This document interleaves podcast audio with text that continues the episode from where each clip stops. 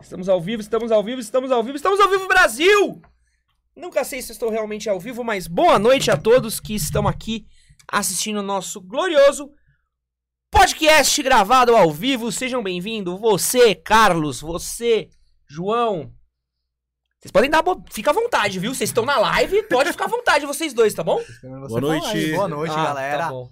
Essa aprazível noite fria que não aguento mais tanto frio nessa vida. Aqui em São Paulo, mas Sim, sim, foi o fevereiro mais frio de São Paulo. assim que é bom. O cara que tá no Ceará não tá entendendo nada daquilo que eu tô falando.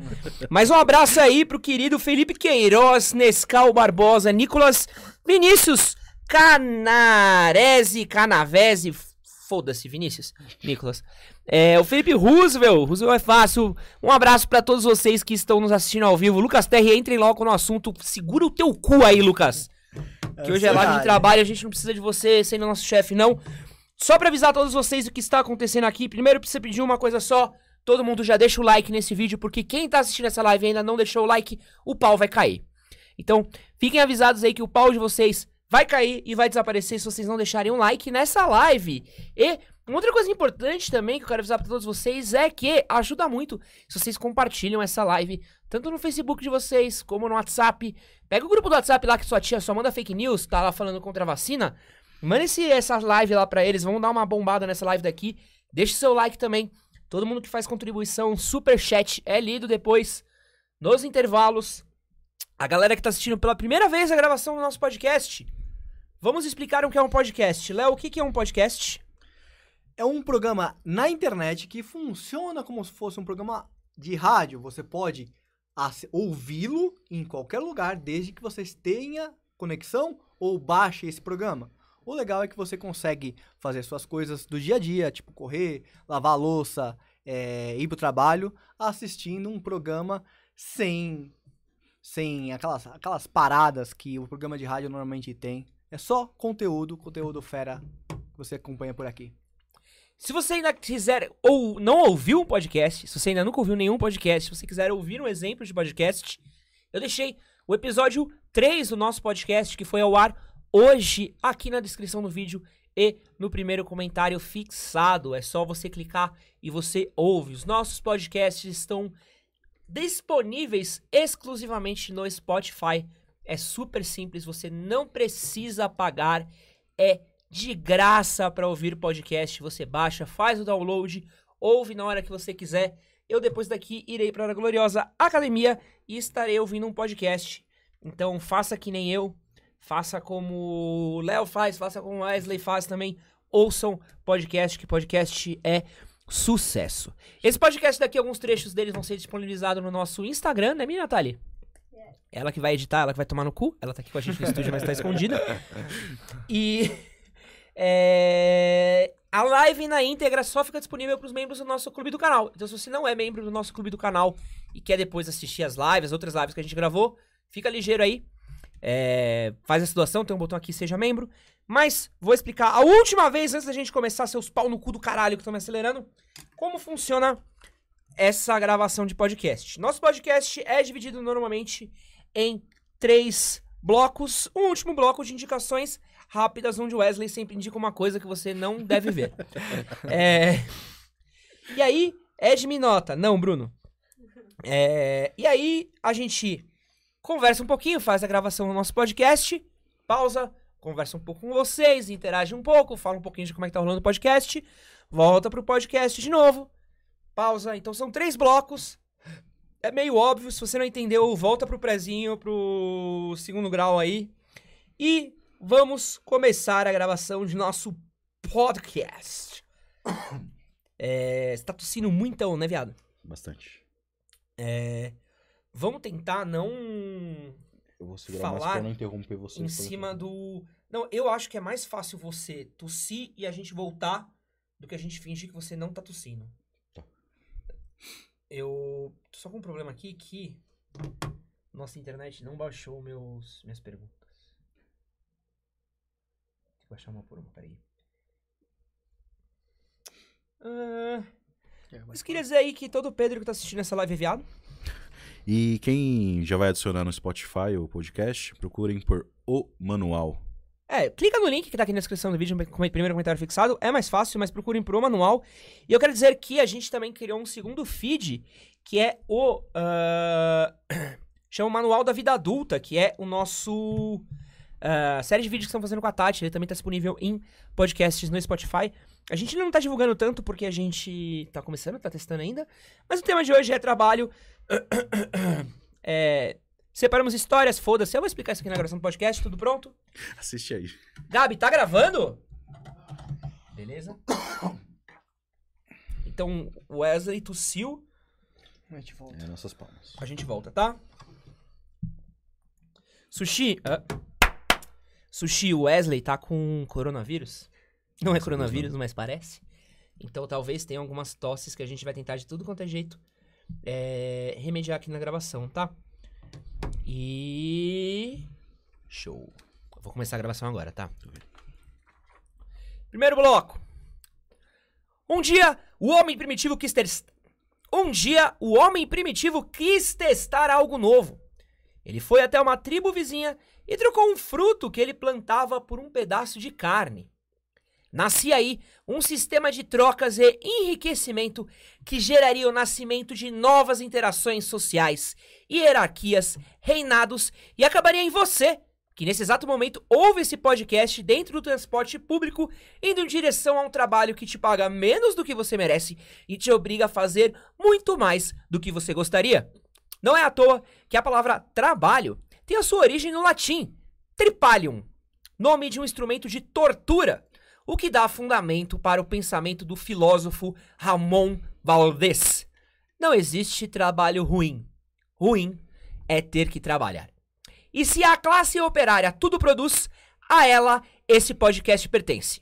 Meu nome é Edson Castro e estou aqui ao meu lado esquerdo com Leonardo Filomeno. Olá, eu que já fui proletário e agora sou opressor. E na minha direita, o Wesley Alves. Olá, tudo bem? Ironia é você trabalhar e te mandarem pro inferno. Olha, eu vou fazer. Você é louco, ver? E hoje nós vamos falar de trabalho. Uma boa noite pra todo mundo que ouve esse podcast. Se você tá ouvindo de dia, dane-se, só gosto da galera da noite. Brincadeira. É, vocês estão bem? Como é que vocês estão? Tudo tranquilo? Chove em São Paulo. Chove, faz Chove. frio. O frio. O frio é pior que a chuva. Com tempo frio vem gripe, tosse. Você pegou a gripinha, né? Eu faz duas semanas. Na terceira eu vou no médico. É tipo fantástico quando, quando completar três semanas de. Período de incubação. Eu tive gripe, disse tive gripe, eu ainda tô. Minha gripe tá ensaiando vir, mas quando ela vier eu tenho certeza que eu vou morrer. Eu viajei no carnaval. Peraí, peraí, peraí. Fala só que você viajou, que o carnaval não. Eu viajei pra descansar e acabei ficando três dias de cama por causa da gripe. Ou seja, Nossa. gostei bastante. Eu tive isso no Rio de Janeiro uma vez, nas minhas férias, aproveitar que o tema aqui é trabalho.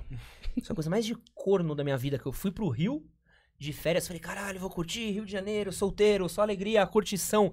Mano, eu passei tão mal que eu passei um dia inteiro no hostel, suando na cama. Nossa. Aí eu fui comprar remédio na farmácia do Rio. E aí eu fui apresentado ao Carioca no seu. Eu era jovenzinho, menino moço, nunca tinha comido um cu. E aí eu fui apresentado pro Carioca no seu lugar natural, né? Porque eu cheguei na farmácia morrendo de febre, né? Meu irmão falei, ah, dá uma Novalgina, um Cataflã, sei lá, qualquer porra aí pra curar a gripe, né? Aí o cara olhou pra mim e falou assim: ah, tudo bem, aqui ó, 60 reais. Você sabe que você tá meio dopado assim? E aí, tipo, você ouve, mas você não ouve? Aí eu virei pro cara e falei: 60 reais ele? Não, não, 50. 50? Ele é, 45. Cara, Aí eu falei, o que esse filho da puta tá falando? Aí eu olhei pro computador dele, sei lá, tinha dado 35. Eu, Não, deu 35 aqui ele. Ah, sabe como é que é, né? Tem que negociar. Eu, filha da puta, eu tô na farmácia, eu tô morrendo aqui. O cara tá negociando, velho, remédio, amigo. Bolsa de valores, tá aumentando. Você viu que preço. se o coronavírus chegar aqui, a gente tá fudido. Enfim, é, pra você que tá ouvindo pela primeira vez, este é o Manual, um podcast produzido pelo Manual do Homem Moderno. Nesse podcast daqui a gente faz basicamente o quê? Nós lemos, comentamos e respondemos comentários que a nossa comunidade manda pra gente de acordo com algum tema. Então, de tempos em tempos, a gente faz chamada nas nossas redes sociais. Eu estou lá em EdsonHCS, o Léo tá em arroba e o Wesley Alves está em arroba Wezo Alves, arroba W-E-Z-O-A-L-V-E-S. E aí a gente sempre dá sugestões de tema, pede pra galera mandar relatos. E dessa vez a galera mandou relatos pra gente sobre trabalho. Esse podcast ele é por enquanto quinzenal. Eu tentei abrir uma conta no Padrim pra gente começar a pensar como fazer contribuição, ver se a gente consegue um apoio pra pagar nosso editor, mas aí o Padrim recusou o nosso projeto. Mas não é que ele recusou, a gente não conseguia cadastrar. É, Os dados pra receber. Vai tomar no seu cu, padrinho. Tô esperando a resposta do suporte até agora. É provável que no momento que esse podcast for ao ar, a gente já tenha um projeto no Padrinho, já tá rolando 100%, mas que... Ixi, começa a falar bem. e que no próximo episódio eu falo super bem e tal. Mas por enquanto eu tô puto, que é uma puta burocracia pra quem escreve um projeto. E aí eu não consigo... Eu tô puto. Mas tá tudo bem, gente. É, contribuam com a gente no Padrim, se a gente já tiver uma campanha no Padrim, tá? E ah, esse podcast foi gravado ao vivo no YouTube, então quero mandar um abraço pra todo mundo que está ouvindo ao vivo esse podcast no nosso YouTube. Se você ainda não ouviu, esse podcast está sendo por hora transmitido em arroba Manual do Homem Moderno, tá? É, é isso, vamos começar o podcast sem mais delongas.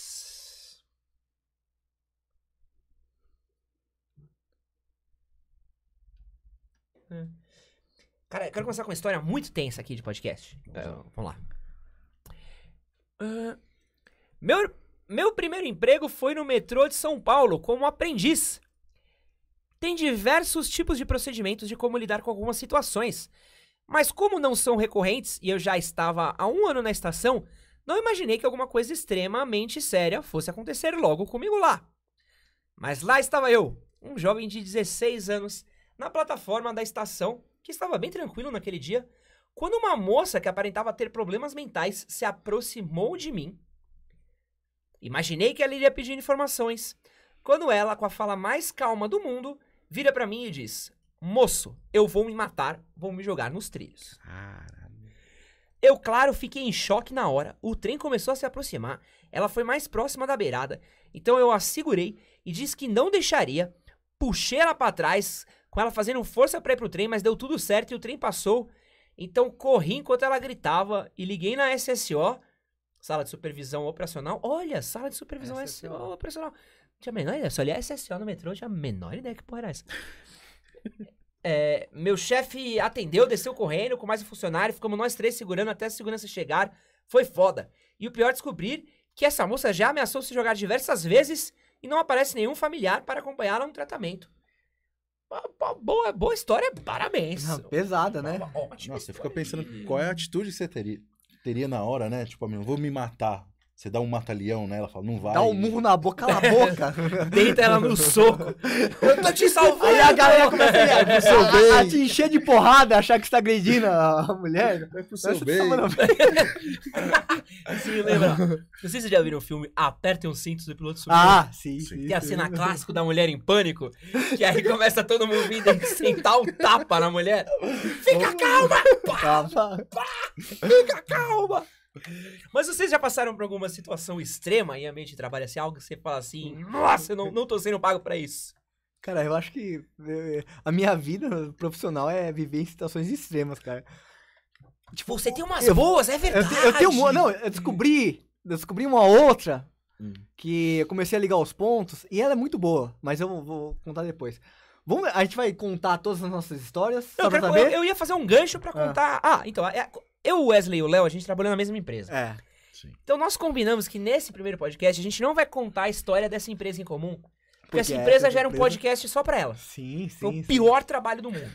Foi só loucura, assim. Não, foi o- foi- a academia dos anos de loucos. histórias ali É. que dá pra... Cada um aqui tem, tem, um, tem histórias de um canto da empresa pra contar e é, é só loucura. E depois se junta, né? E aí fica pior ainda. É, e é maravilhoso. Deixa eu deixar isso pra um outro episódio, um episódio especial aqui, episódio 50, a gente fala Sim. do pior trabalho do mundo. Mas eu quero contar aqui uma situação muito bizarra que eu, que eu tive, que tem a ver com, com acidentes também. É. Eu trabalhava numa churrascaria, né? Quando eu fazia intercâmbio. E aí, eu era barman. E um dia eu tô lá no bar, fazendo meus drinks, né? Cuidando da minha vida. E aí minha faca ficou cega, né? E a faca ficou cega, eu falei, porra, é foda cortar limão sem o fio da, da faca, né? Aí eu fui na, na churrasqueira, pedi a pedra de amolar a faca, né, pro, pro malandro, e, e era muito legal, que era uma churrascaria brasileira na Inglaterra. Então só tinha brasileiro naquela caralha. Então era tipo, era um pedacinho de Brasil Sim, sim. que inclusive tem umas histórias boas de lá sobre ser um pedacinho de Brasil. e aí, enquanto a gente. Eu, eu pedi pro cara Então eu pedi pro cara a faca pra molar, né? E o cara da, da churrasqueira olhou pra mim e falou assim: Você não sabe afiar a faca, deixa que eu afio pra você. Eu falei, mano, não precisa, eu sei afiar a faca. Qualquer macaco sabe afiar uma faca. Falei, não, vou afiar aqui do jeito que só lá no sul faz. Você vai ver. O cara vai jogar no alto. assim. E o cara começou a fazer um. É, ele afiou a faca, assim, ele falou: Olha como a faca ficou boa aqui. E ele começou a fazer uma parada que eu não entendo. Que ele queria meio que mostrar a faca pra mim, mas ele meio que passava a faca em cima do dedão dele pra mostrar assim. Meio que tipo, eu não sei por que queria fazer. Só que numa dessa ele, olha aqui como a faca tá afiada, hein? Olha aqui como a faca tá afiada. Olha aqui a faca como. Ai! Ai, ai, ai! O tampão, só pra vocês terem uma ideia, o tampão do dedão dele Nossa, não. pulou pra fora, assim, fez um pum! E ficou preso só pela pontinha, assim, Ai. perto da unha. Nossa. E foi, sabe tipo que o Bill que faz aquele. sangue- Faz só um jatinho de sangue assim? Sim. Eu só vi aquilo e falei, opa! Você tá afiado, hein? Essa tá afiada mesmo, hein, bichão? Aí, conclusão, eu. O cara teve que ir pro pronto-socorro da, da arena. É, ele teve que ir, eu trabalhava numa arena show. Ah, uma churrascaria dentro de uma arena shows é muito específico, tá? É, não, não, eu explico outro dia. E aí ele acabou tendo que tomar micropontos ao redor do dedo dele. Ele perdeu a sensibilidade do dedão. E eu lavei a faca de sangue e continuei cortando uns limões. Ah, se tipo, pode. segue o jogo, né? Tipo, Não sei se era o certo É, tipo, lavar. eu acho que aquilo era um material de crime ali. Ia rolar uma... de, de viroses Ia- espalhando pelo mundo. Ia, ia rolar um CSI ali pra, pra averiguar o acidente de trabalho. Você falou sobre acidentes de trabalho e eu lembrei de um que é um pouco semelhante ao que você viu. Eu trabalhei numa gráfica e não eram essas gráficas modernas, jovens. Eram gráficas de offset, gráficas grandes, de impressão de livro e tal. E há 15, 20 anos atrás, essas gráficas eram muito comuns e as máquinas eram muito grandes máquinas de 3 metros, de, de largura de 8 metros e tudo mais, 6 metros. E a mesma situação desse, desse, desse peão de churrascaria é a, é a da galera, é do, do, do, do, da galera que trabalha no chão de fábrica de, de, de, de gráfica. Porque a galera, ela aprendeu a fazer uma função, mas ela não tem a menor noção de regras de segurança, ou caga pra isso. Então, tinha um, tinha um impressor que ele trabalhava mamado. O, o cara tomava, tipo, meu, ele, toma, ele, ele tomava um rabo de, de galo Hum. pra começar a trabalhar. Então, ele chegava, chegava, tipo, 7 horas da manhã, ele tava num bar de esquina, que tinha sempre um bar de esquina, e ele tava tomando um... E aí, Léo, quer tomar uma? E o moleque, de 17 anos, falei assim, caralho, velho, rabo de galo. Meu avô era dono de, de, de um botequim e tinha uma fábrica na frente de casa, né? Sim, todo, toda E, cara, toda manhã parava o busão com os peão que descia pra fábrica. Os peão iam direto no bar do meu avô. Meu, bar, meu, meu avô servia tipo um filme americano, assim, botava uns 10 copos de, de velho barreiro e servia. Os caras viravam o velho barreiro e ia, mano, Fora- de torneiro mecânico. Fora o panelão de óleo que tá queimando a pururuca de manhã pra comer na hora do almoço. E, é, Mano, mas né? continua aí, gráfica. Aí, beleza. O cara, aí o cara tomava uma. Não só esse cara, tinha um outro, uns outros caras também. E aí, aí tinha um outro, mas tinha um outro cara que. Peraí, peraí, peraí, já me perdi. Quantos caras tinham? Tinha uns. O, o Quatro caras, quatro, quatro. Tá. Tinha o que bebia. Na verdade, só um não bebia porque ele era extremamente profissional. Você. E aí, não, não, eu não. Eu era estagiário na época, era do Jovem Aprendiz. Os outros todos bebiam, tipo, com, com, com volume grande. Aí, aí tinha um cara, velho, que era. Não vou falar o nome dele, porque eu posso me comprometer. E depois eu falo das outras histórias legais. Mas esse cara, ele desafiava o perigo. Então, tipo, imagina uma máquina absurda, com vários rolos grandes, trabalhando numa velocidade de 10 mil rotações por minuto. Uma coisa muito rápida, assim, pra você rodar, tipo, livro, assim, uma- num, volume absurdo. E esse cara, ele foi decidir, tava na- com uma pressa, ele foi decidir limpar a máquina, lim- limpar esse rolo onde passava tinta, com um paninho e a mão. Então, tipo, eram, eram dois rolos que eles vão. Eles estão entrando, né? Gira na mesma direção. Direção pra entrar o papel. E esse cara tá com paninho assim. Tá com paninho assim. E eis que esse cara se distrai. E o, o, o fiapo do, pão, do pano entra. E a mão dele entra dentro da máquina. E ele tira a mão. É, é- é- é tipo. Entrou e ele tirou. Ele conseguiu. Ele teve força suficiente pra tirar. Mas saiu Bom, Looney Tunes assim? sai, sai fininha. Cara, mano, foi, foi a situação que me deu vontade. Foi, eu acho que a situação mais próxima que me deu vontade de vomitar, assim. Porque, tipo, esse cara perdeu um dedo. Tipo, jorrou, Foi pouco ainda. jorrou de sangue. E assim, graças a Deus que ele tirou. Porque senão, tipo, meu, ele ia perder o braço, cara. Não, E é por quê? Porque Tipo, meu, você não segue as leis de, de, de- de segurança, os equipamentos básicos de segurança. Ele fez uma coisa que não podia fazer e não tava numa condição normal de trabalho, cara. Mas Cara, aí. reflexo diminui. O meu tio trabalhava em. Trabalha, né? Não trabalhava. Não, não sei, tô parecendo o Léo contando uma história. Eu tive um tio aí que teve uma carreira, ou pode ter, ou tá tendo, com petroquímica. Ele trabalhava em, nessas petroquímicas que fazem alguma coisa de petróleo e química, que eu não sei o que, que é exatamente. Mas é aquelas fábricas em Cubatão gigante, sabe? Que Aham. parece uma cidade, assim. E aí, cara, ele era, tipo, meio que técnico de setor, assim. Então, tipo, ele era pica de um setor. E a coisa que ele era mais chamado durante a madrugada era porque, tipo, o peão tava trampando à noite. E aí o cara tinha dois turnos, porque, porra, o Brasil é foda, né? E aí o cara ia pro segundo turno na fábrica, completamente assonado, zumbi. Sim. No turno da madrugada, né? Que essas fábricas não param. Aí o cara moscandão, às vezes enfiava a mão dentro de coisa e a máquina fechava. Meu tio falou que o maluco perdeu o braço até a altura do cotovelo. Porque ele enfiou a mão dentro de uma das máquinas e a máquina prensou o bracinho dele. Assim, fez um pluc, e ele voltou sem bracinho pra fora. E aí ele falava que, tipo, todo dia de madrugada tinha uma história nova dele, tendo que ir pegar, tipo, re- recomeçar. E era um trampo, porque, tipo, tinha que parar a máquina, e Isolar. isolar a área. E aí os caras tinham até, tipo, umas... umas... É foda, o, o- capitalismo é, é, é- é cruel. Tinha até umas máquinas sobressalentes pra quando tivesse acidente. Que era... Cara, Quando alguém perder um braço, a gente vai com aquela ali, viu? Putz. Só tira, a outro- máquina, só tira a máquina e volta. Vou pro outro relato aqui, que é... Isso que é maravilhosa essa história daqui. É de um jovem de 14 anos. Eu tenho 14 anos e já trabalhei duas vezes. Na primeira eu me ferrei ganhando co- pouco. Na primeira eu me ferrei ganhando pouco. Parabéns, bem-vindo à vida real. e ainda dei metade pra uma mina. Fui É. gado, mas aprendi. Parabéns, bem-vindo você à vida foi- real duas aí- vezes. Mas aí foi trouxa. É, foi, ele teve Uma- duas lições aos 14 anos. Uma não foi de opção, essa foi. Ele aprendeu sobre o que é trabalho e sobre não dar o dinheiro dele pra ninguém. Né? E ainda fiquei na friendzone. Nossa, foi, Não foi, só foi foi derrota total. E trabalhei pensando nela. Foi uma merda. Na outra vez, trabalhei com vendas e percebi quantas pessoas são escrotas com camelôs. Depois dessas duas experiências, vejo tudo com outros olhos. E aí eu quero fazer aqui uma conversa com a mesa, que acho que todo mundo aqui já teve um subemprego, né? Sim. Todos aqui somos, somos filostratos, somos diplomados nessa coisa maravilhosa que é chamado subemprego. Qual foi o, o seu subemprego, Wesley Alves? Com 13, 12 para 13 anos, eu embalava CD pirata pra um cara na minha rua que era camelô.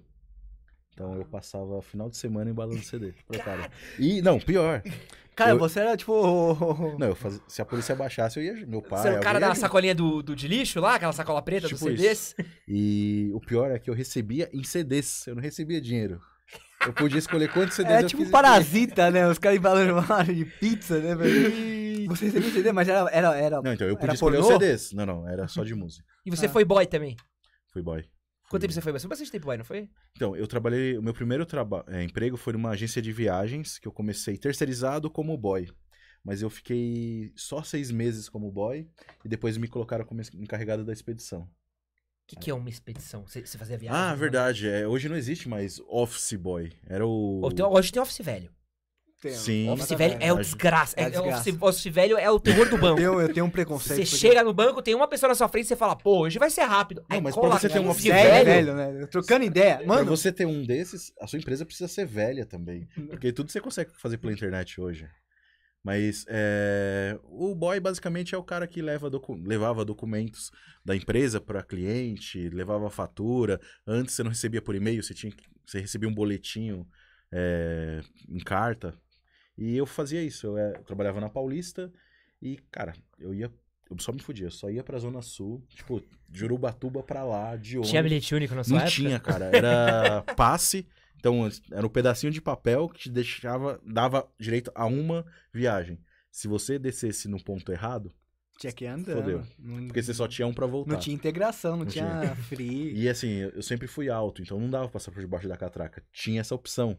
Mas eu, mas eu era muito alto, os caras não deixavam. Falavam assim, não, você é muito velho pra embaixo passar. da, da, da catraca. Um- Esse, esse é a profissão de boy. Eu tive uma profissão também que é entregador de pizza, só que sem moto, sem bike. Parabéns. Porque era a época Parabéns. que. Você fazia com correndo? Era, era, na, mo- era no rolê, velho. Caralho. E assim, você tinha que correr pra poder pegar as gorjetas maior, melhores. Caralho, eu, eu trabalhei em bar. Só que eu trabalhei numa condição que é, é o máximo de subemprego possível, que eu trabalhei fora do Brasil. Que aí você é colocado no lixo de um jeito. Aqui no Brasil você ainda lida com brasileiro. Você vai de turista, você já não é bem recebido. É, né? não, cara, você tem, você tem que entender o que que é um latino sendo tratado por um inglês. É, é só o fim do trato do, do você ser tratado que nem um lixo, assim. Eu lembro uma vez que eu, eu trabalhava, eu trabalhei, comecei como barback e depois eu virei barman. E barback é o cara que basicamente lava copo e carrega lixo. Então eu voltava fedendo a lixo pra casa Nossa. todos os dias à noite, uma delícia. E eu lembro uma vez que eu tava no bar lavando um copo. E aí eu vi dois caras falando na minha frente, falando de um livro que eu gosto muito, de um autor, né? E aí eu vi os caras falando, eu falei, pô, cara, esse livro é legal pra caralho mesmo, eu li e tal. Você leu a continuação que o cara, tal, o cara fez, não sei o quê? Aí eu juro por Deus, o inglês olhou pra minha cara e falou assim, mas você lê livro? Nossa. E aí eu, eu só. Nossa, sabe? Não, senhora, eu falei assim, não, é isso aí mesmo, né? É isso aí. Caramba, O que, que eu posso dá um fazer? tapa na cara, né? Aí na volta. Mas falar uma coisa, a impressão que eu tinha é que barman lá fora ganhava mais gorjeta, era um pouco mais valorizado do que aqui, né? Porque lá, assim, pelo menos a visão que eu tenho é que a cultura da gorjeta era mais comum. né? Não, o, Bra... o- A diferença que tem, muito grande, que era meio bizarro, é que, pelo menos lá, a classe média existe. Aqui no Brasil, a classe média não existe. É uma piada. Lá, a classe média é meio que todo mundo. Então, veja bem, eu trabalhando no bar, eu ganhava bem o suficiente pra pagar um aluguel, pra morar numa zona relativamente boa, que era Greenwich. Eu conseguia ir em baladas em West End, que é um lugar relativamente caro. E conseguia, tipo, ver musical. ver- Tipo, eu conseguia sair todos os dias, tipo, do mesmo jeito que eu saio hoje no Brasil Caramba. sendo dono de uma empresa. Mas a diferença é que quando você está no fim do trato da sua profissão, você é a escória da humanidade. Ah, Eu trabalhei em evento, que era servindo breja. Nossa, os caras te tratam que nem se fosse um, um lixo, tá ligado? E quando o cara flagra que você não é do, do país, que é muito fácil, né? Porque normalmente você É. não é branco, aí é bizarro. Mas. Vou emendar aqui mais uma história. Vamos esticar esse bloco aqui. Eu só queria deixar claro que acho que subemprego é sempre um tema divertido. Sim. E. E às vezes é- também. E às vezes é necessário, né? que é pra você passar raiva. Porque eu quero ler essa outra história daqui também. Não, não vou ler essa história. Quero contar uma história, na verdade. Que foi desse bar daí, só pra encerrar esse bloco, que eu, eu descobri, co- eu aprendi como funciona o Brasil.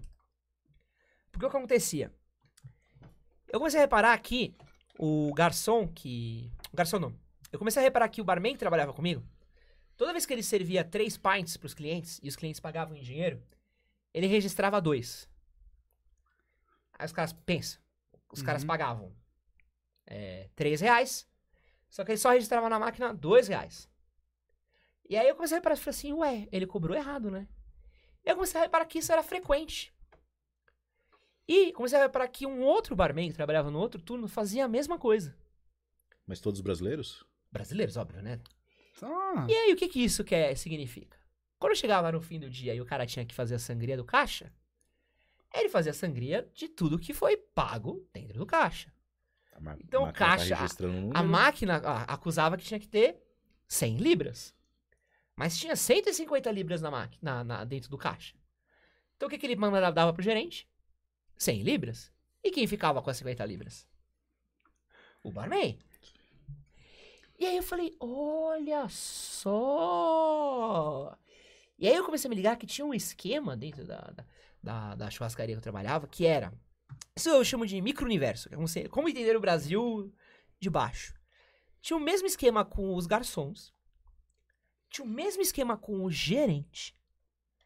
E aí tinha as micro é, corrupções dentro do próprio restaurante. Então, por exemplo, eu não mexia no caixa de começo. Mas eu tinha acesso a uma coisa muito importante dentro do restaurante. Que era o bar. E no bar tinha o quê? As bebidas. bebidas. Guaraná Antártica. Que é uma bebida muito cara fora no Brasil. E as pessoas sentem muitas saudades. E aí o que acontecia às vezes? O cara da churrasqueira virava pra mim e falava assim: Tu curte picanha, coração? Se tu me der uma, um Guaraná Antártica, eu te faço uma trouxinha de picanha, coração pra você levar pra casa. Porque funcionário só podia comer as carnes mais duras que sobrava de uns dois Aham. dias atrás. E aí eu falava, ô, então eu posso fazer um escambo aqui? Olha só que. Inclusive, eu trabalhava numa arena de shows e Eu fiquei amigo do segurança, que era o cara que cuidava da entrada pros shows. Que na saída onde eu levava o meu lixo pra fora era onde entravam os shows. E aí o segurança era um cara que era da República Dominicana. República Dominicana e ele não recebia alimentação. Então o cara tá sempre com fome. O cara virou pra mim e falou assim: pô, se tu me trouxer uns- umas trouxinhas de comida aí, eu deixo você entrar nos shows quando você quiser ir. E aí, o que, que eu fazia? Eu trocava um Guaraná por carne na churrasqueira pra trocar pra entrada de shows com o cara da, da segurança. E aí, eu entendi como funciona no Brasil. O sistema. Era, era, o sistema, é o mecanismo. É o mecanismo. mecanismo. O, o Edson, eu imagino o Edson Castro descobrindo assim, calma aí. Eu não Fazendo quero a carne, né? né? E eu acho que provavelmente essa trouxinha ia pra outro lugar. A Nazaré aqui, ó. E sabe o que é engraçado? É porque, tipo, se fosse só um cara corrupto, esse cara ia ser pego. Porque o cara que rouba só à noite ia ver que o volume de bebida tipo, não ia bater com o volume do outro dia, então ia dar ruim. Mas se são duas pessoas agindo sistematicamente, não consegue passar. Não foi, foi uma Fantástico, ótima experiência. Foi- eu tive uma, um microcosmos do Brasil. Fim do bloco 1. É, uma boa noite pra todo mundo que assiste nossa live. Tem um Quero uma- aí, legal. Tem. Em euro.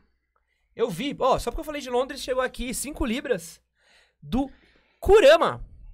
Tenho 28 anos e trabalho de bike. No começo eu curtia muito, mas agora parece um sacrifício e me sinto muito velho pra buscar outros caminhos. Mas você trabalha de bike tipo iFood ou você trabalha de bike tipo vai pro seu trabalho de bike? Tipo, o bikezinho do Itaú.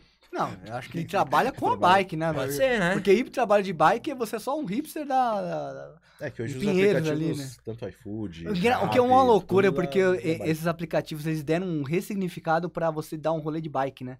Porque antig- antigamente era só motoqueiro, motoboy. Aí com os aplicativos, a galera voltou a pegar a bike pra fazer o trampo, cara. Eu, a gente entra. Eu, eu tenho toda uma teoria de como o São Paulo vai virar uma cidade só de ciclovias por causa do, iFood. O Haddad vai ser A Haddad reeleito. conseguiu.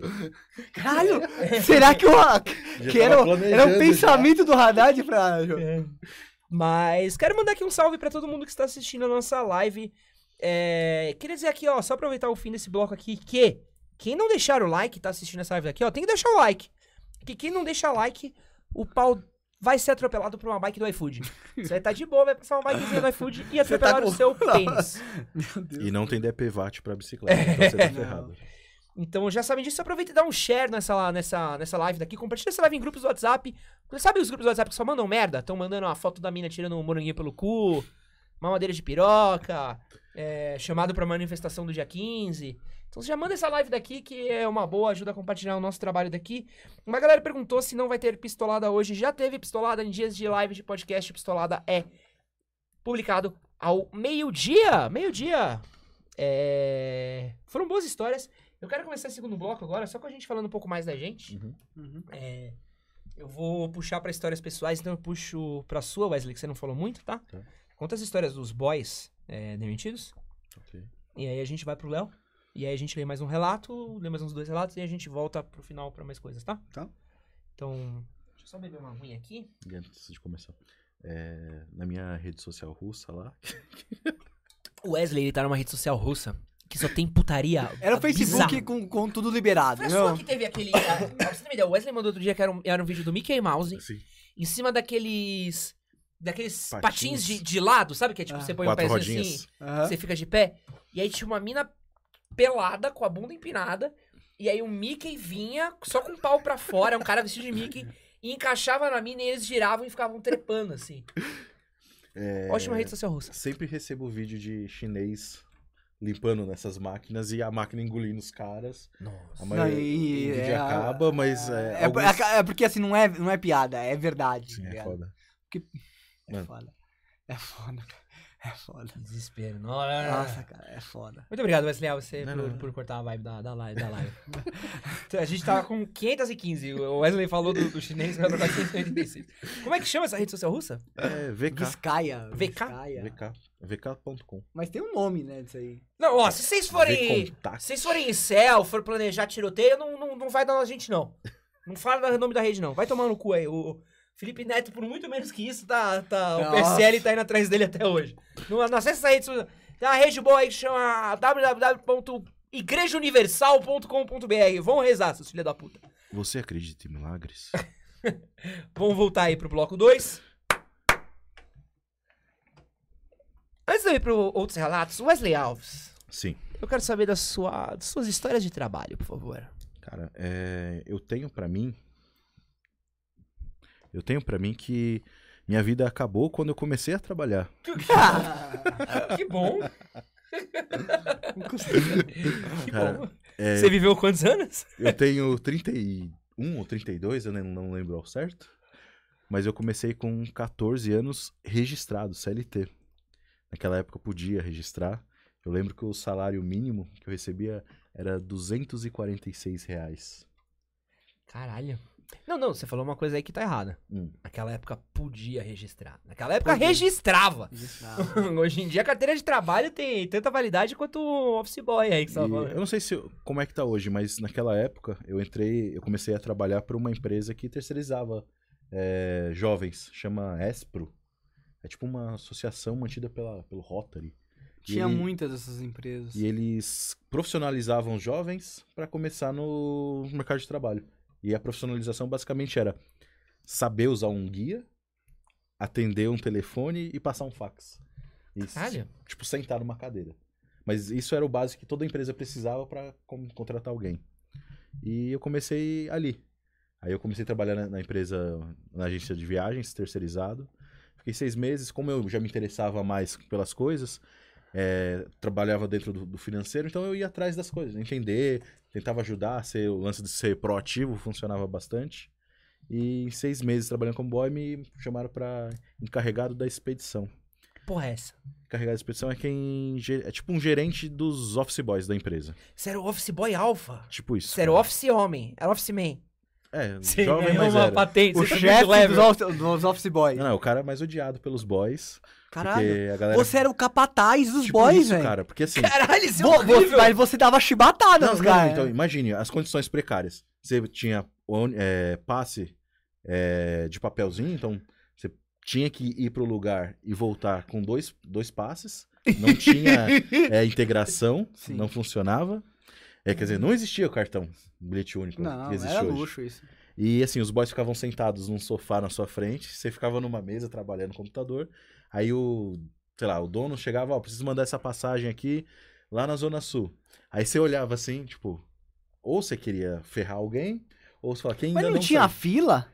Não, então, é, imagine de Você manhã. escolhia? Eu escolhia. Quer dizer que Você você era sabia, filho tipo, da mãe, Caralho, velho. não, isso- eu, eu tô achando isso uma. Sério, era tipo, era tipo um jogo de RPG, assim, sabe assim, o Carlinhos é bom em subir escadas, então eu Caralho, mando ele pra sim, zona, sim, sim, sim, zona sim. oeste. Tipo, Não tinha sentido isso. estratégia, você só quer, você tá de tá com raiva da vida, eu vou descontar no, no cara que mais eu odeio aqui dentro. Que loucura, Mas, tipo, velho. cada boy tinha uma especialidade, tipo assim, ô, eu manjo muito de centro. Não, pior que tinha, tinha, tinha. É, tinha um boy tinha que, uma ficha tipo, de RPG, assim, eu tenho centro mais três, quanto, zona leste menos quatro. quanto mais tempo ele passava dentro da empresa, ele sabia mais é, o mapográfico, que era, o- não existia Waze, existia um livro com todos os mapas de- da, da cidade e as Puta, isso ruas. era maravilhoso. Você lembra que maravilha que era você ter que achar uma rua Você no, procurava no a rua, o nome da rua, aí tinha a coordenada, tinha a folha tal e a coordenada É, tal. nossa, viado, eu quero, eu, Nossa, quero, eu, quero, eu quero parar um minuto aqui pra sua apreciação que ouve esse podcast.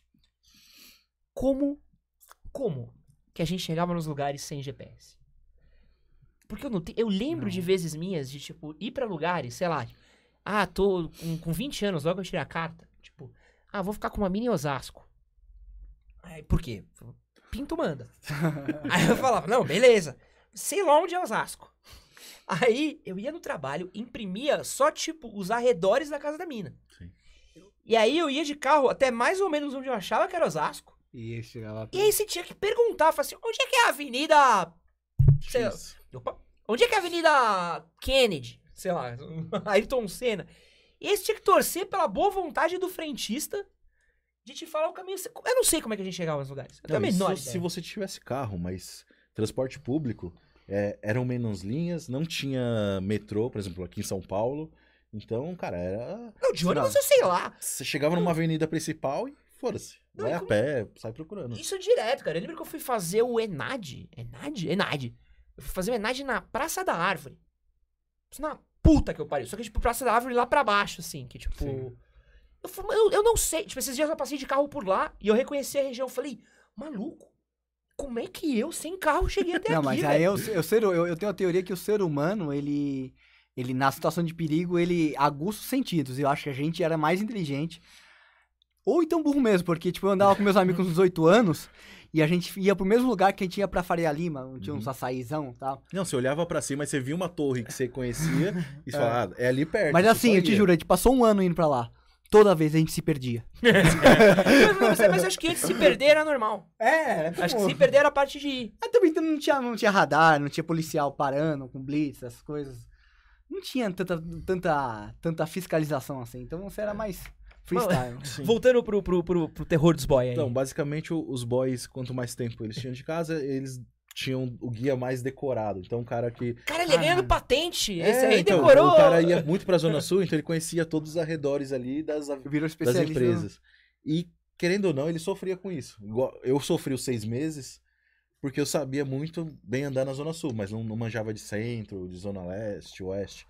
Então a gente mandava sempre aquele boy pra Zona Sul. Só que com o passar do tempo, o cara ficava puto. Porque você sair da Paulista, chegar lá na rua do Rossel, era uma, sei lá, quase duas horas de ônibus, 9 de julho parada, Santo Amaro parada. E o boy ficava puto, né? Tipo, tinha uma, uma hora que ele chegava e falava, pô, mano, manda outro, você tá me mandando direto. Mas ó, eu falo que você foi, foi um pouco limitado. Você poderia ter um- feito um sisteminha ali que você Ah, cara, eximia eu- eu um só pouco que- ó, a- a sua culpa. quando me contrataram, nem me contrataram, falaram, Wesley, agora você vai ser encarregado da expedição. Isso era um assistente financeiro. Quanto de treinamento pra ser chefe você recebeu pra isso? Cara, zero, zero. O meu treinamento foi aprender a mexer no guia e ensinar as pessoas a localizarem ruas no A olhar guia. no mapa. Não, isso é a coisa mais Brasil do mundo. É você ter um chefe incapaz. É o Nossa. primeiro passo de você ter um trabalho no Sim. Brasil. E você ser um chefe incapaz é a primeira coisa de você ser promovido no Brasil. A instrução que o, que o meu chefe me deu é, Wesley, boy tá aqui nessa empresa pra ajudar. Deu trabalho, manda embora. Era boy? coração gelado, assim? Cara, eu não podia ter sentimentos. Não? Não. Isso- Porque, Essa é a sua origem. Juro Esse é o Wesley Alves Beguin. Você perdeu seu coração Ele era, um, boy. ele era um menino Você, puro. você chorava vendo poema, ouvia Não. Charlie Brown Jr. e ficava Não, emocionado. Charlie Brown escutava. Mas teve, te- é, teve uma situação muito foda que tinha um boy que já estava na empresa, tipo, há uns seis meses antes de eu entrar. E eu entrei e eu virei encarregado de expedição e ele não. Que era o Buiu. E depois de um tempo, o cara tava puto já, porque ele não tinha sido efetivado, não tinha é, entrado pra dentro da. do Subido na financeiro ali. carreira, né? De boy. E ele começou a ir pro centro e jogar e jogar fliperama na 7 de abril. Então ele ia fazer os trampos. E, cara, demorava três horas a mais. Por quê? Porque o cara tava na- no fliperama na 7 de abril. A gente mandava outros boys fazer o trampo que ele tinha ido fazer. E os boys falavam, porra, eu passei na frente lá da- do, do game, ele tava lá jogando. Wesley." Os- tinha uns Ah, cagueta? X9? Tinha os Você é cagueta? louco. Cara, Cê você, é ó, você, 15, 14, 15 anos. Eu, o primeiro, primeiro trampo, você não manja nada da vida. É. E o seu chefe fala, ó, vai lá no centro, passa em frente ao, ao videogame lá da 7 de abril. Se o Buiu estiver lá, só me avisa e faz o trampo. Mas você não dava uma letra pro cara? Não, Caralho, velho. Cara, você- era- Hoje em dia você daria, daria letra pro seu chefe? É, hoje eu sou chefe, então eu, gostaria que... Você seria o cara que fala assim, ó. Vai lá, na 7 de abril. Passa na frente, vê se o Buiu lá tá jogando o play. Volta e Caralho, não fala nada Cara, a roda é culpa Só sua. Você cama. é a roda que oprime o, o trabalhador, Wesley. O sonho do oprimido é virar opressor. Caralho, Wesley. E, e nessas, o que, que era meu chefe, ele falou, Wesley, cara, se o cara tá dando essas migué, manda embora. Quantos boys você demitiu? Em dois anos como encarregado de expedição barra assistente financeiro, foram 16 boys que eu mandei embora. Ah, o terror dos boy. Ah, você tinha uma média aí de Caralho. um mês e meio cada boy. Não, a premissa era, deu trabalho, manda embora. Pô, um boy por mês tá de parabéns. Porque, cara, era aquilo, tipo, tem duas picas, uma grande e uma pequena. Vai vir Você senta na pequena e dá, deixa a grande pra outra Passa a pessoa sentar. grande. Então, é, chegava uma passagem pra entregar na Zona Sul 8 horas da noite, que era o, o trampo dos boys, cara, alguém tinha que ir. E muitos se recusavam. Por quê? Tem escola. Pô, Aham. tinha, tinha que chegar à noite pra escola. Mas não E- tinha um horário limite de Então, trabalho? só que assim, a- não existia motoboy, ou o dono Naquela época o dono não deixava é, de contratar a empresa de motoboy, porque era muito caro. Assim, sim. Então chegava a passagem. É igual hoje no, no mercado que a gente vive, agência de publicidade. As agências não mandam sexta-feira, 8 da noite, os jobs pra gente. Aham. Era a mesma coisa. A passagem era, era emitida, antes era físico, não existia e-ticket. Então era uma passagem física que você tinha que mandar na casa do cliente. Cara, a passagem chegava lá às 7h49, o boy que tinha, que tava lá disponível tinha que ir. Se, se, foi, se deu mal. E se um deles não fosse, quem que sobrava pra mim? E eu também tinha escola. Aí eu passava a bucha pra alguém. O- A gente sabe quem se formou no colegial, né? Léo, conta aí a sua história de. de fudido também, por favor. O Wesley me lembrou dos, dos tempos que eu trabalhava na pizzaria. Eu. Você fazia o que na pizzaria? Você era entregador entre- sem moto? Era entregador de pizza, que na, na época, tipo, 20 anos atrás, não. Motoqueiro era tipo luxo, assim. Era a classe mais. Não, não, mas você, mas você trabalhava no paraíso, não era? Na aclimação. Na aclimação. Não, mas por ali, por ali é um Ah, não. muito bairrista. não, não, é? não, não. A aclimação é um inferno, porque ela é uma ladeira. É verdade. É uma grande. A aclimação é uma grande ladeira. E tem as, as ladeiras mais. Tanto é que a ladeira do paraíso fica ali próximo da, da aclimação. Mas assim, são, são ruas basicamente só de subida e descida. Ou você tá subindo ou você tá descendo. Se você tá descendo, você vai subir. Se você tá subindo, você vai descer. Então, presta atenção. Só que assim, o legal de você ser entregador de pizza é que você ganhava, tipo, nada. Você ganhava, tipo, a pizzaria te pagava em pizza à noite. Então você ganhava, tipo, uns três pedaços de pizza servido. Se, é, Era janta, basicamente. era janta e você ganhava 10 reais por dia. E você trabalhava sexta, sábado, domingo e feriados. E foi o meu primeiro trabalho e foi aonde eu conheci o bullying. Porque na escola tinha o bullying, mas o bullying das ruas eu aprendi na, na, na, na- pizzaria. Inclusive, Hum.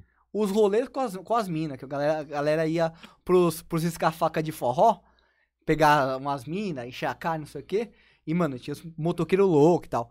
Mas o que eu aprendi? Na- lá era um pouco diferente do, da- da- da- do seu esquema de motoboy, porque tinha um quê? Tinha uma fila de entregadores. Já. Então, tinha os motoqueiros, eles iam para as entregas acima de, sei lá, 4, 5 quilômetros. Aí é o motoqueiro.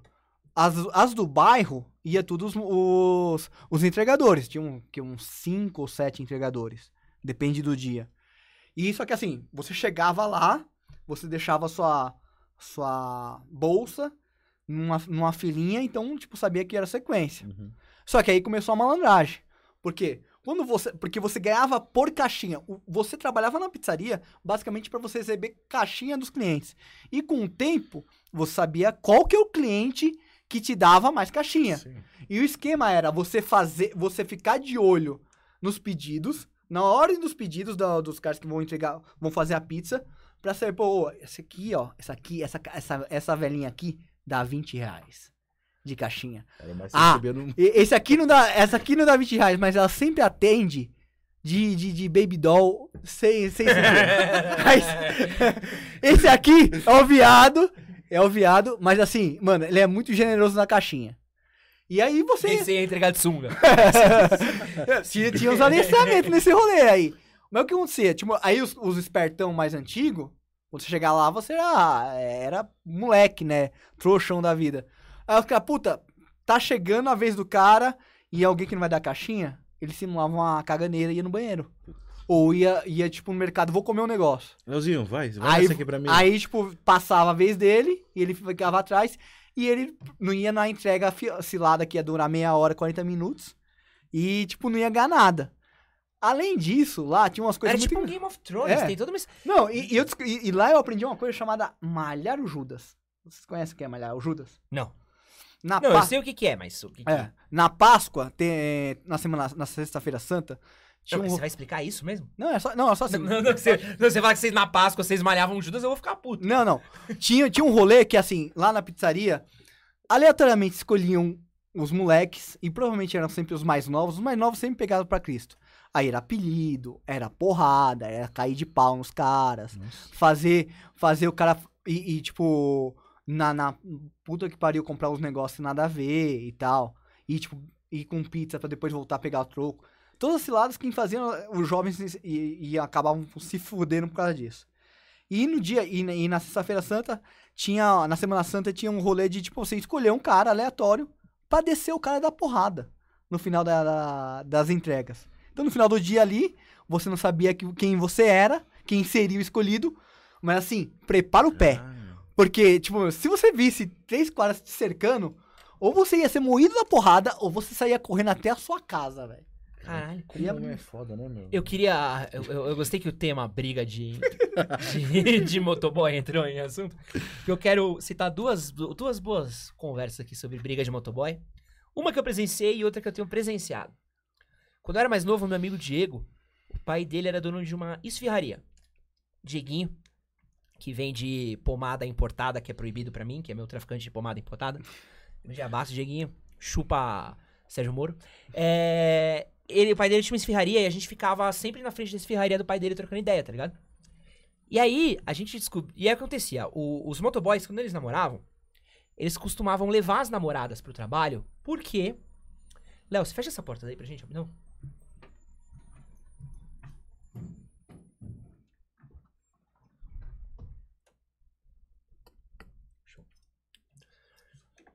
Os motoboys, eles costumavam levar as namoradas do tra pro trabalho, por quê? Como eles trabalhavam de final de semana, eles não passavam tempo com ela. E aí, pra elas não ficarem longe, eles levavam elas e elas ficavam, tipo, na esfirraria com eles.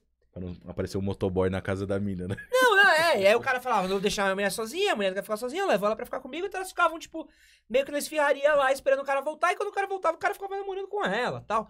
Isso, se você começar a reparar, é muito mais comum do que você imagina. Sim. De qualquer pizzaria, qualquer esfirraria que você for, você sempre vai ver que tem umas minas sentadas lá, que é namorada do, do, do motoboy, provavelmente. E aí, se bem que hoje em dia é bem raro porque o iFood matou os motoboys, né? E aí, o que acontecia? Era muito comum dar briga de namorada de motoboy. Porque uma namorada não gostava da namorada do outro. E aí rolava uns quebra-pau. E aí, tipo, mano, era bizarro a quantidade de vezes que a gente via, por exemplo, tipo, fulano terminou com a namorada dele.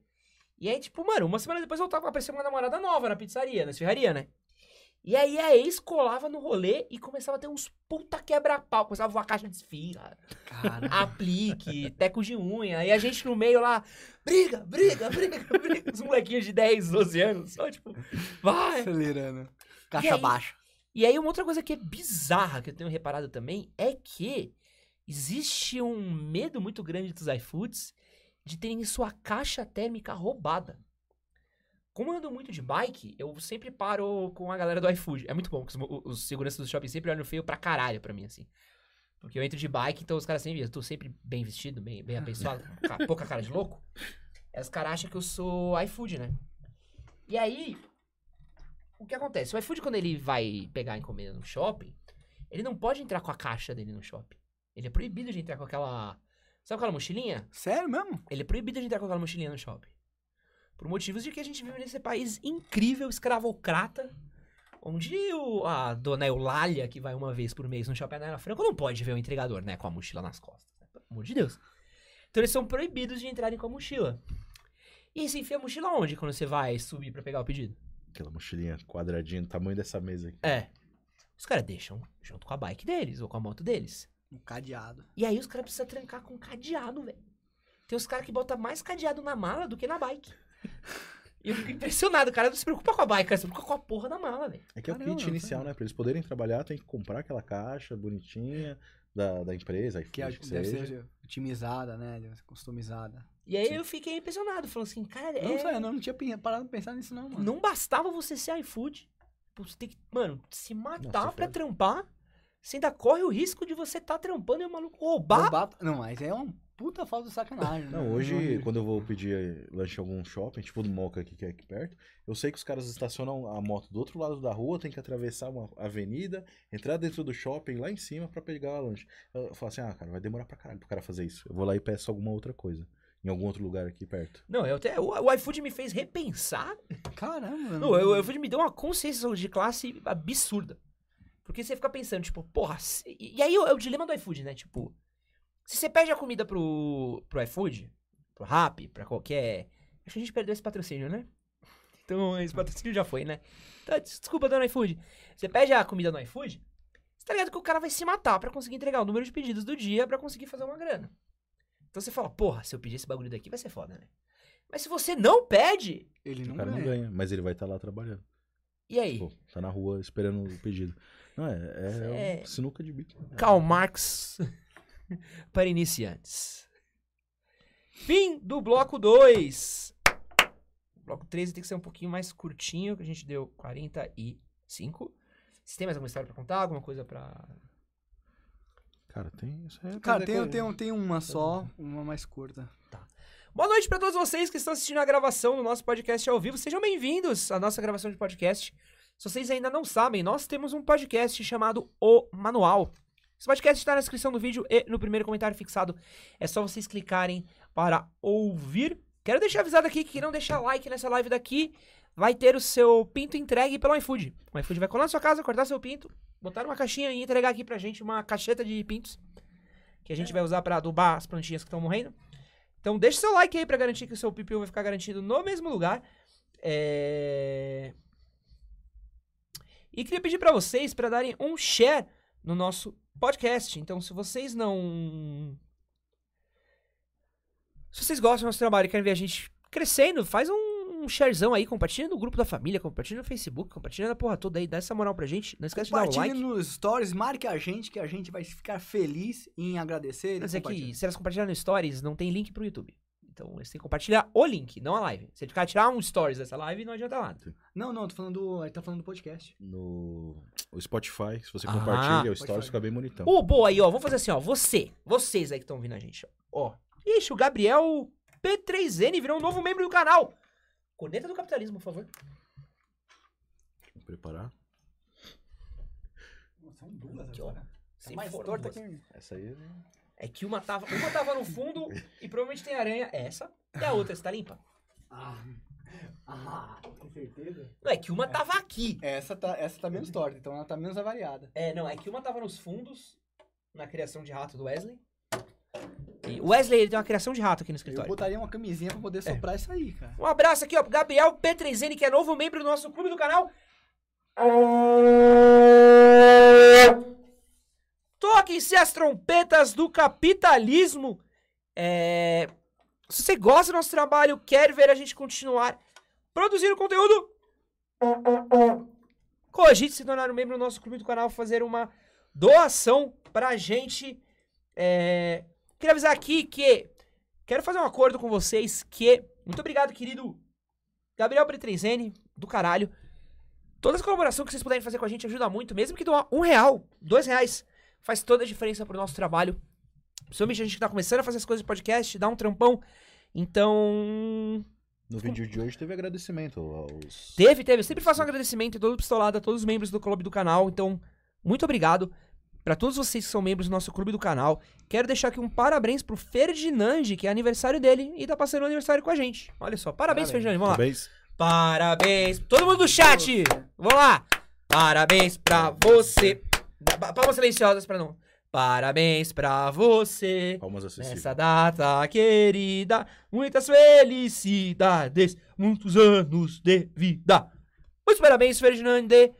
É, Quero falar aqui, ó. O Léo deu uma ideia boa. Todos vocês que compartilharem o nosso podcast no stories de vocês via Spotify, nós daremos um repost, repostaremos. Marca arroba blog MHM. A marca arroba blog MHM, marca arroba EdsonHCS, arroba Léo Filomeno e arroba Wesley Alves. Ou só um. Arroba Escolhe blog um aí. MHM. Escolhe um dos arrobas. A gente compartilha Se e Eu deixei os arrobas na descrição desse vídeo. Tem três arrobas na descrição desse vídeo. Se marcar mais, a probabilidade, a probabilidade aumenta. É isso mesmo. É, então, parabéns aí pro nosso querido Ferdinand. Compartilha nossos stories. A gente perdeu um monte de inscritos. Nosso parabéns, nossa cornetada. Isso aí, parabéns. Então, estamos sabendo legal. É, vamos. Eita. Quero ler uma pergunta aqui. Pô, essa é uma ótima pergunta pra gente começar o, o- a volta do podcast. Vamos pro nosso terceiro e derradeiro bloco. É... Bloco 3, Sushi. Eu recebi uma pergunta aqui, ó. Eu tenho 28 anos e trabalho de bike. Não. Não recebi essa, não. o que vocês acham de adolescente que quer arrumar logo um trabalho? Sabe, aquele mano que chega a deixar os estudos pelo desespero de ganhar uma grana e ainda faz merda. KKKKK. Cara, eu acho que a gente vive num país onde trabalhar pra muita gente não é uma opção. Se você tem a opção de trabalhar ou não, você é privilegiado. E essa é a palavra exata que você tem que saber. Você chegou aos 17 e trabalhou porque você quis, como eu, por exemplo, isso chama privilégio. E você tem que dar graças a Deus todos os dias que você teve esse privilégio. Porque não é todo mundo que tem esse privilégio na vida, velho. Pelo, pelo contrário. No Brasil é. Isso Não, é coisa da minoria. Eu tive que entrar no mercado de trabalho porque eu não tinha como comprar minhas coisas. É, minhas, meus pais não tinham é, dinheiro pra bancar. E eu tinha que, tipo, tive que, tipo, na metade do ensino médio, entrar é, no Jovem Cidadão e dividir o tempo com, com estudo e trabalho. E eu não recomendo que as pessoas façam. Eu fiz porque eu precisava. Sim. Então é isso exatamente que o, que o Ed falou. Se você pode estudar, focar no- nos estudos, cara, tipo, isso só vai melhorar pra você no futuro. Tá ligado? Só vai trazer mais coisas, coisas melhores pra você no futuro. Eu, eu, eu trabalhava tanto que eu chegava, tipo, uma, que eu estudava à noite. Comecei a estudar à noite no ensino médio. Então, tipo, era um não estudo, tá ligado? Sim. Não tinha como estudar. Colégio público à noite é a pior coisa do mundo. Então, eu não recomendo. Eu tive que correr atrás, fazer cursinho, não sei o quê. Por quê? Porque não tinha dinheiro. É, eu tive um caso. Um caso, um caso não. É, eu, como comecei a trabalhar mais cedo, meu irmão é quatro anos mais novo que eu. Pelo tanto que eu me fudia trabalhando e estudando, eu falei pros meus pais: Ó, por mais que eu ganhe pouco, é, o que vocês puderem fazer pra manter o, o meu irmão em casa, pra ele só estudar e começar a trabalhar mais tarde, é melhor. Porque eu tô sofrendo com isso. Então eu ajudava a pagar cursos pra ele, pra ele, tipo, começar a iniciar uma Aham. carreira. É, meus pais sacrificaram pra caramba pra ajudar ele a bancar o- a faculdade. Moleque, o moleque correu atrás, valeu a pena? Não, hoje ele é, ele é design gráfico, manda muito bem nas coisas que ele faz. É, eu não sei se, assim, eu tenho, eu sempre analiso do- dois pontos. É, talvez isso tenha blindado ele muito da vida, do, porra, passar por dificu- algumas dificuldades. Isso ajuda na formação. Ah, mas não, eu acho que, acho que a gente tem uma glorificação da dificuldade, cara. Eu Sim. acho que, porra, moleque tem o direito de ser moleque, tá ligado? Acho que, Ah, acho que- assim, o problema é o cara não se blindar pra dificuldade quando é adulto. Sim.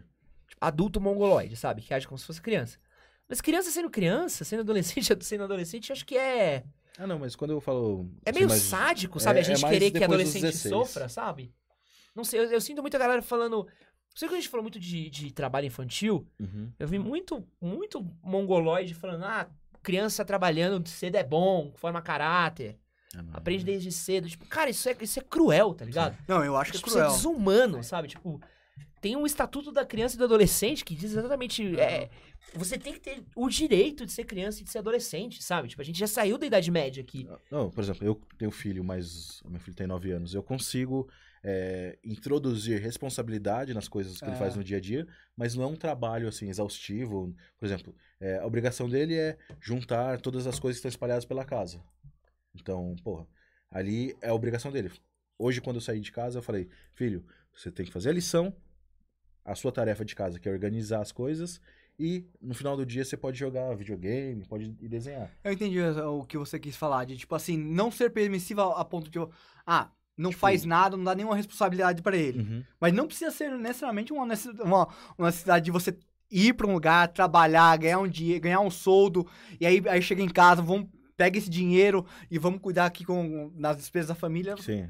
Porque, tipo, meu, é, é duro, cara, é duro pra caramba, é mano. foda. É, no- na minha visão de ter falado pros meus pais, vamos Aham. não necessariamente botar o, o meu irmão pra trabalhar, é, é mais pelo. Porra, eu saía do, do trabalho às vezes 8 horas da noite, ia correndo pra escola, atravessava é, das- do centro pra zona, pro, pra zona norte, pra chegar na segunda aula e, cara, tentar pegar alguma Eu coisa. ali. dormi, muita, muito Nossa. rolê de, fa- de aula de faculdade. Meu, chegava morto porque eu estava cansado. aí Eu passava em casa, comia.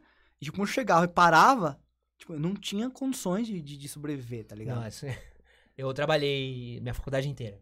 E aí também é o, é o regime do capeta. Sim. Ainda mais se é fudido, porque não tinha carro. Nos, nos três primeiros anos da minha faculdade não tinha carro. No terceiro ano eu ganhei uma Ipanema. Que é, o- que é, o, que é o equivalente a uma mobilete no mundo dos carros. E aí, cara, era foda, velho. Você acordar sete da manhã, seis da manhã, pra estar no estágio às nove, pra trabalhar por um salário mínimo, que na minha época não tinha lei de estágio também, então ganhava um salário mínimo. É, essa é a parada que é, é diferente. Que antiga, ho- hoje você tem que cumprir quatro horas, um tempo, né? Seis, Seis horas. horas. Hoje estágio é recreativo. Hum, Quando eu comecei, foi que nem você, mano. tabela, Você, né? você tem horário pra chegar. É, não, o meu, eu trabalhava tipo 8, 12 horas por dia. E aí eu queria contar essa história aqui maravilhosa, que o meu primeiro estágio, eu fui contratado por causa do meu signo. Meu meu ex-chefe era muito pirado em signo. Tipo, ele é uma. A funcionária, a, a assistente dele me entrevistou e tal. Aí ele só chegou que ele meio que fechava assim. Ele virou assim: Qual é seu signo? Peixes. Ah, ele perguntou: Qual é seu signo? Eu falei: Peixes. Ele: Adoro pisciano. e aí eu fui contratado. Que loucura. E eu não tinha computador. Eu era roteirista. Porra, que bom. E aí o que acontecia? Como era um canal de TV, que inclusive era o canal de TV do filho do Lula. Eu preciso muito contar essa história um dia, né? Eu É. trabalhei pro filho do Lula, né? Tenho, tenho histórias com o filho do Lula, quem diria?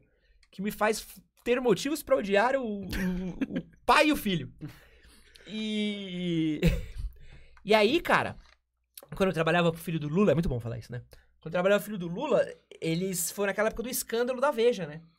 Eu nem sabia o que rolava, assim. Eu cheguei duas semanas depois do escândalo da Veja. Eu não tinha a menor ideia do que tava rolando. Os funcionários todos se cagando, tudo desesperado. Porque os caras, a maioria dos funcionários ficou sabendo depois do escândalo da Veja, tá ligado? Do, do que meio que rolava por trás. Aham. Eu falei, o que que tá rolando? E todo mundo, caralho, isso é muito burro, né? E aí, eles não podiam mais comprar computador, não podia gastar dinheiro, não podia fazer nada mais, porque tava tudo meio que parado por causa da- do, do esquema do, do coisa, né? E aí eu não tinha computador, cara. E aí o bagulho é assim, como era um canal de TV, e, e canal de TV é uma loucura, assim, tipo, o produtor tá o tempo todo fora da mesa, que você tá gravando o programa, tá indo fazer externa tal. Eu tinha que ficar nos computadores que vagavam. Então vagava o computador de alguém, eu tinha que correr, escrever meus roteiros e torcer pra que a pessoa chegasse antes, tipo, de eu ter a de não, mas porque as pessoas não chegassem antes de eu, de eu terminar de escrever. Então eu tinha que escrever rápido e torcer pra pessoa chegar depois de eu ter terminado. Senão te vazava ali no meio do roteiro. Da, É, da- então o cara falava assim, preciso da minha mesa. Aí eu tinha que sair com o meu roteiro no meio. E ainda tinha um chefe filha da puta, o Alex, que reclamava, "Ó, aqui, ó, você escreveu errado essa parada. Eu sou filha da puta, eu escrevi o bagulho em 30 segundos que eu tive de mesa. Mas enfim, era punk, velho. Porque eu Caramba. ficava, às vezes, tipo, em gravação, trampando até tipo 8 da noite, chegava na faculdade de 9, saía da faculdade de 11, 11 e meia, de volta pra Zona Leste. Chegava em casa ó, uma da manhã, morrendo de Sim. fome. Não tinha dinheiro pra xerox. tinha- Mano, era o demônio, cara. Eu lembro dessa. Eu, tanto que eu, cara, eu tava nessa, nessa vibe de trabalhar. Che... Eu sempre tive um problema que eu não consigo chegar cedo em lugar nenhum. Trabalho, trabalho. Eu sei. Sei Todo bem. mundo sabe aqui. Às vezes eu preciso resolver problema com Wesley, é... E, cara, meu horário. É, horário asiático. Parece na que tô lidando empresa- com o Japão. Mais fácil eu lidar com um funcionário na Austrália do que com o Wesley. O meu horário na empresa era, tipo, 9 horas. Só que eu, como eu saía, sou. Sou de um. Eu nasci num bairro chamado Jova Rural, é periferia de São Paulo. Pra chegar no metrô mais perto, demorava uma hora e meia. Caramba. Então, porque todos Na os época, ônibus. Na época, todos os ônibus passavam por ali. Então eu nunca conseguia chegar às nove na Paulista. Aí mudaram meu horário. Ah, nove e meia, Wesley. Vamos tentar? Vamos. Pô, perfeito, obrigado. Não dava, cara. Aí mudaram para as 10 e falaram, Wesley, 10 é o limite que dá. Já ah, o meu chefe falou assim, ó, eu vi com o contador lá, o que é contador barra advogado da empresa. Passou das 10, não, assim, não tem como a gente mais mudar seu horário, porque entra em hora, é, hora extra no final do dia. Tipo, a gente tem que te pagar mais. Faz Então, sentido. O máximo até as 10 que você pode entrar. E, cara, não dava pra chegar às 10 em ponto também. Nossa, cara, era, era Mas só que que você tristeza. chegava? Eu chegava, cara. Eu, eu pegava o metrô e torcia pra chegar no horário. Nossa, mas eu, eu tive uma, uma chefe minha que eu chegava atrasado no trabalho. Atrasado não, tipo assim, cara, jornalista. Você chega a hora que, que é pra você chegar ali. Nem nem um segundo a mais, não Até menos. porque você fica até tarde cobrindo. às É, exatamente. externa. Eu só saía quando Ah. acabava o trampo. Então era comum eu entrar, tipo, 10 da manhã, 10 e meia, sair 9 da noite, 9 e meia, trampar de sábado, trampar de domingo, cobrir show, festival. Eu tô contando outra história que eu não devia contar, mas eu quero muito contar, porque emenda na sua história. Uma vez tive uma chefe que olhou pra mim e falou assim: Você está chegando fora do horário. Quero que você chegue todos os dias às 9 da manhã, que é seu horário. Não, foi o nosso chefe em comum. Ah. Eu e o Anjinho fomos pegos no mesmo elevador. Foi, foi a pior história do mundo. Conta aí, conta aí. Entrou eu e o Anjinho no elevador, os dois atrasadaços, os dois com uma puta cara de mango assado do caralho. A gente no elevador de boa, assim. Aí sabe quando a portinha vai fechar? Atrasado pra caralho, assim. Mas, de novo, eu só saía depois que terminava. Mano, Sim. saía muito tarde. Na hora que, tipo, a porta foi fechar, eu vejo uma mão, assim, abrindo a porta. Era o nosso chefe. Aí ele olhou pra mim, olhou pro Anjinho e falou: Vocês estão chegando agora? E, mano, mala nas costas, não dá nem pra falar, tipo, "Cê- fui fumar, mas você não fuma. Comecei agora. Vim experimentar aqui um trago. E aí, mano, o cara olhou e falou assim: Vocês estão chegando agora? Aí eu falei: Tô. Aí o cara é um puta come na gente. O Anjinho foi com a camisa do São Paulo. Aí ele, o começou chefe era corintiano. Nossa, e aí, o cara veio pra mim e falou assim: Não, agora vocês vão chegar todo dia às nove. Não sei o quê, blá blá blá blá. Mano, comeu, meu- comeu meu cu. Esse dia eu fui, esse dia eu fui sodomizado. Eu falei, irmão, você quer que eu chegue todo dia às nove? Eu vou chegar às nove. E quem mora na Zona Leste sabe que às vezes é mais fácil você sair depois que você chega antes. Sim. Você mora na Zona Leste, se você sai às sete da manhã, é a mesma coisa que você sair às nove da manhã. Porque às Tempo- sete da manhã você vai demorar três horas pra chegar. O tempo não é relativo. É, não, não, não, é, é- é- tem um buraco de minhoca na Zona Leste. Porque a Radial Leste, o tempo e o espaço funcionam diferente. O Albert Einstein precisava estudar a Radial Leste. Você sai às 9 da manhã na Radial Leste é uma coisa. Você sai às 7 é outra completamente diferente. Você sai às 10 é outra. Então, às vezes, sair depois significava que eu demorava menos tempo pra chegar no trabalho. Você chegava junto com o cara que saiu às sete da manhã. Exatamente. E sofria menos, tá ligado? Sim. Então eu falava, pô, vou ficar. tre- Você quer que eu fique 3 horas no trânsito? Quero. Eu falei, então, então, então. O que é teu tá guardado. Maluco, acho que durante uns 3 meses, dava 6 da tarde. Fazia que nem uma funcionária nossa fazia aqui no escritório, que a gente já teve, assim. É. Dava 6 da tarde, mas eu nem salvava o arquivo do Word. Era o botão direto no desligar do computador, assim, ó. Pau! Seis e um você liga pra pessoa. 6 em 1 eu já tava de Não pé tava. no elevador. Mas você já tá indo? Eu falei, ué, cheguei às 9? Você precisa de alguma coisa, pede amanhã. Foi, foi dois meses fazendo isso, no, no segundo mês, não, não. Chega aí a Veja hora que bem. for. Chefe só quer que você fique aí. Cara, nessa agência de viagens que eu trabalhei, como eu sempre saía muito tarde, por esse lance de chegar mais tarde mesmo, é, eu encarregado de expedição, sempre ficava um boy pra emergência no período da noite. Que foi contratado bem depois. Que? Tinha um tanta boss- merda que Tinha um aconteceu. boy SAMU? Tipo, tinha, cara. É um boy que era pra emergências. Ele ficava até as nove. E toda vez que eu ia sair, é, no andar que a empresa ficava, tinha um banner na frente fazendo propaganda da empresa, assim, tipo, logo na porta de vidro da empresa. A minha orientação era, Wesley, quando o boy for embora, na hora que ele for pra sair, pede pra ele guardar as coisas que estão lá fora e, e fechar a porta. Então toda vez que eu saía, eu falava, Diego, até lembro, tadinho do Diego. Diego, não esquece de colocar os banners pra dentro, tá, Diego? E ia embora. Aí, dava o horário dele, ele colocava os banners e ia. Só que. Pô, mas um- você tem que falar todo dia pro maluco fazer a mesma coisa. O maluco Cara, é um, de- cara. débil mental. Desculpa, irmão. 14 anos, cara. Ah, não, tudo bem. Tá, tá liberado, você é um débil mental. É, 14 anos débil mental e, é a mesma assim, coisa. e tinha um lance de ficar trocando de boy. Mas a- essa história aconteceu com o Diego. Num dia desses, eu saindo, eu falei, Di, não esquece de guardar os banners e colocar o vaso da planta pra dentro. Cara, era um vaso de 120 quilos. Mas você falou de zoeira. Zoeira. Só Ah. que, cara, o moleque era tá de cru, cru de brincadeira. tudo, tudo, tudo, tudo. Fui embora. Eu falei na zoeira, né? Mas fui embora. No outro dia de manhã, chegou o dono da empresa. Ô, seu filho da puta, o que que você fez com o boy?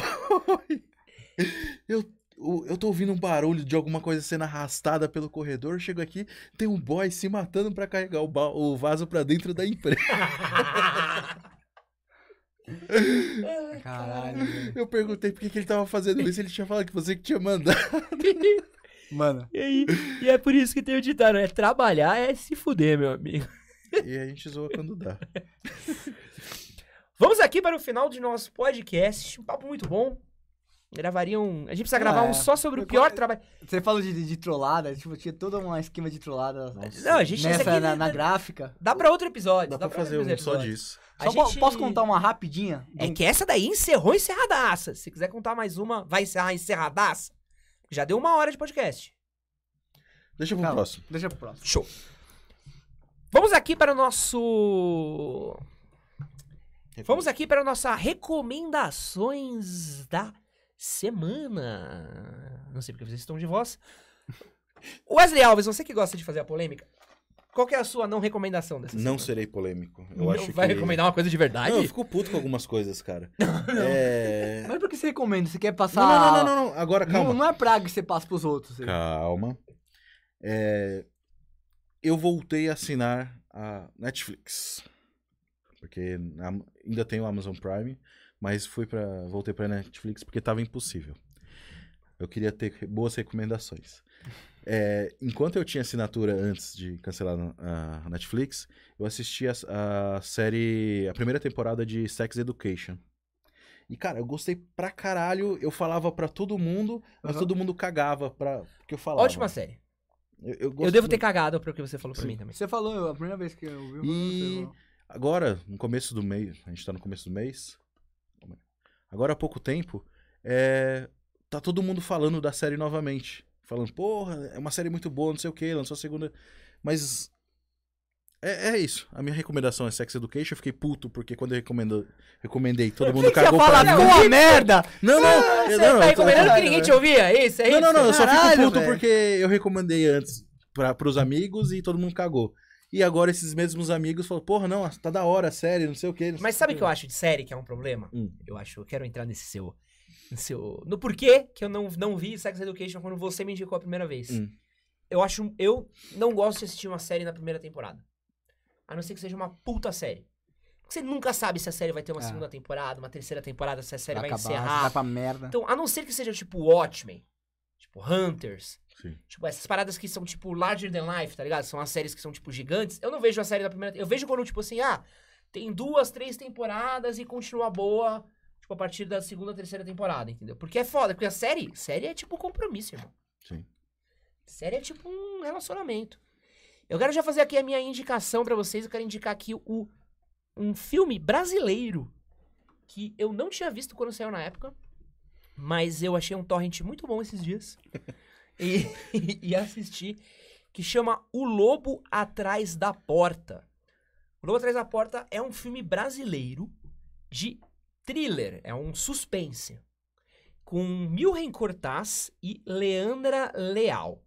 Eu recomendo que você não dê um Google nesse filme e só assista ele. Tipo, esse filme não merece um Google. Tipo, se der um Google em qualquer coisa desse filme, você estraga. Porque ele é baseado numa história real. E se você lê a história real, você já sabe o final do filme. E se você sabe o final do filme, você destrói ele. Então, tipo, Deu É o- Google só pra achar o torrent. é, streame o... o lobo atrás na porta e vai embora. Porque, tipo, é um filmaço. E é um filme brasileiro de gênero. E, porra, como é bom ver um filme brasileiro de terror, de suspense. Não é de terror, ele é suspense.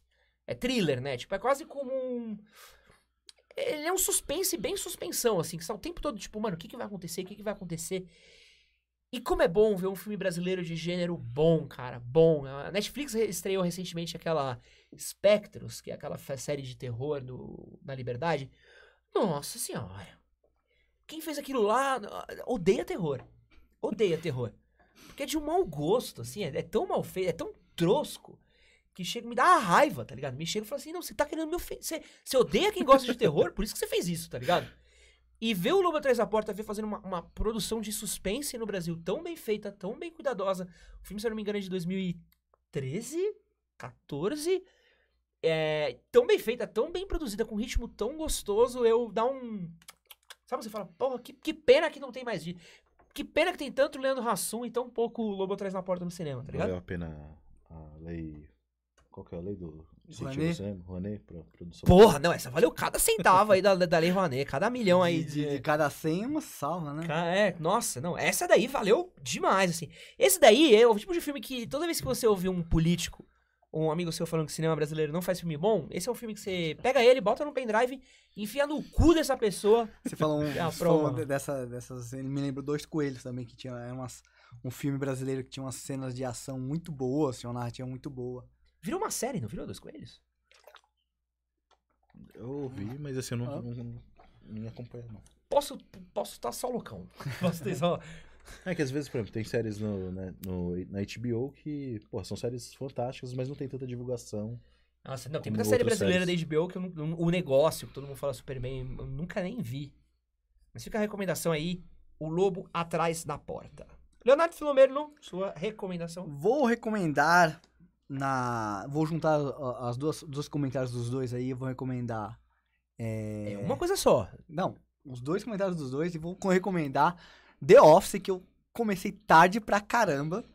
É, tô meio que maratonando e tal.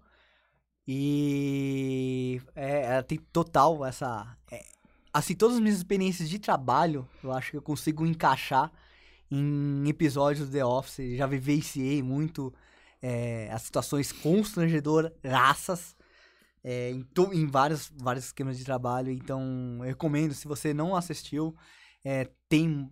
é, é, talvez ó, a galera jovem não, não goste muito porque tem uma linguagem meio velha, tem um sentido meio velho. Não, você tá maluco. Não, mas porque assim, Não, tem, Nossa, tem, não envelheceu um dia. não, não, eu, eu gosto muito, mas você fala assim, ah, não, mas situações que você não consegue entender, tipo, ah, celular, é, inovação Tipo, empresa com- tecnológica. Com ping-pong, É. não é esse contexto. Cara, E- não, e aí, assim, dá pra, dá pra- eu, é. eu revi faz pouco tempo, não, não envelheceu um Eu, eu, eu um vou falar que eu gostei, assim. assim, mas você pode, você pode usar o. assistir Brooklyn Nine-Nine, que também tem, tem, tem uma pegada muito boa e também fala sobre É situações. do mesmo criador, né? É, sim, sim, sim. O- esse É. maluco que criou essa série, ele é, ele é muito pica.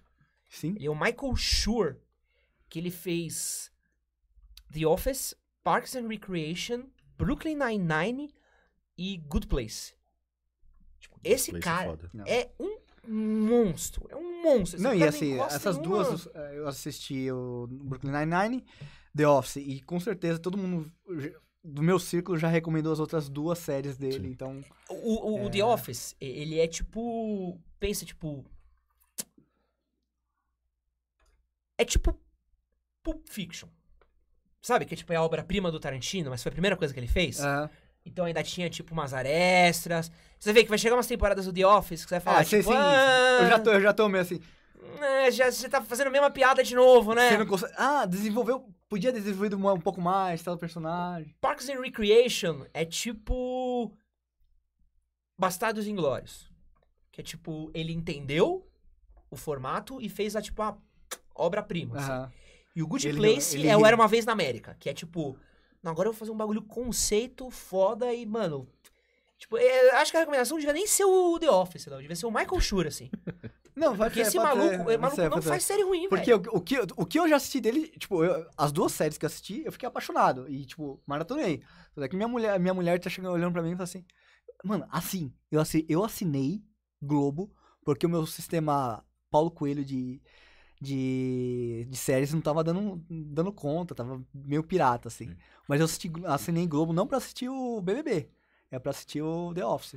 Cara, eu sinto muita vergonha ali. Cara, tinha no Amazon Prime. É, não, mas é que eu, eu- foi a escolha mais próxima. É, eu correria pra ver o Parks and Recreation antes que saia do Amazon Prime também. Eu não assisti, eu vou. Cara, Eu vou pegar Parks and primeira. Recreation é assim, passa a primeira temporada. Tá no Amazon. Pô, pode ser, eu tô com sete dias ainda no. Ah, sabe quem entrou? Eu Nossa, posso completamente- cancelar no, no, no Globoplay e. É uma coisa completamente aleatória. Sabe quem entrou faz pouco tempo na, na Amazon Prime? How I Met Your Mother. ah, eu, eu, eu vi a propaganda. Caralho, deu até um. Que- Deu uma que saudadezinha, bom poder né? rever essa série em que algum lugar. Mas essas foram nossas recomendações. É, muito obrigado pra você que ouviu nosso podcast até aqui. Um beijo e. Não, vamos terminar direito, peraí. Dá até uma saudadazinha? Falei. Você fala, dá até uma saudadezinha. Ah, é do. É, do. É. Dá até uma saudadezinha, né, cara? Sim, não, é, é por uma dessas coisas de streaming é que fica pulando as séries de um lugar pro outro. Por exemplo, ó, o The Office. O Léo tá vendo no- na Globosat, certo? No Globoplay. Globoplay. Eu vi na Netflix. Quando você me falou, eu, eu É. fui começar a ver, aí tava, tipo, no meio da, da, da Eles- quinta é. sexta te- O- temporada. ó, O Léo foi ver, tinham tirado as seis primeiras É. temporadas e Que não estavam só da sétima, que é quando sai o, o Michael Scott. Eles deixaram, tipo, a pior temporada, tá ligado? Sim. Aí, pra você entender, eu vi Parks and Rec na Netflix também.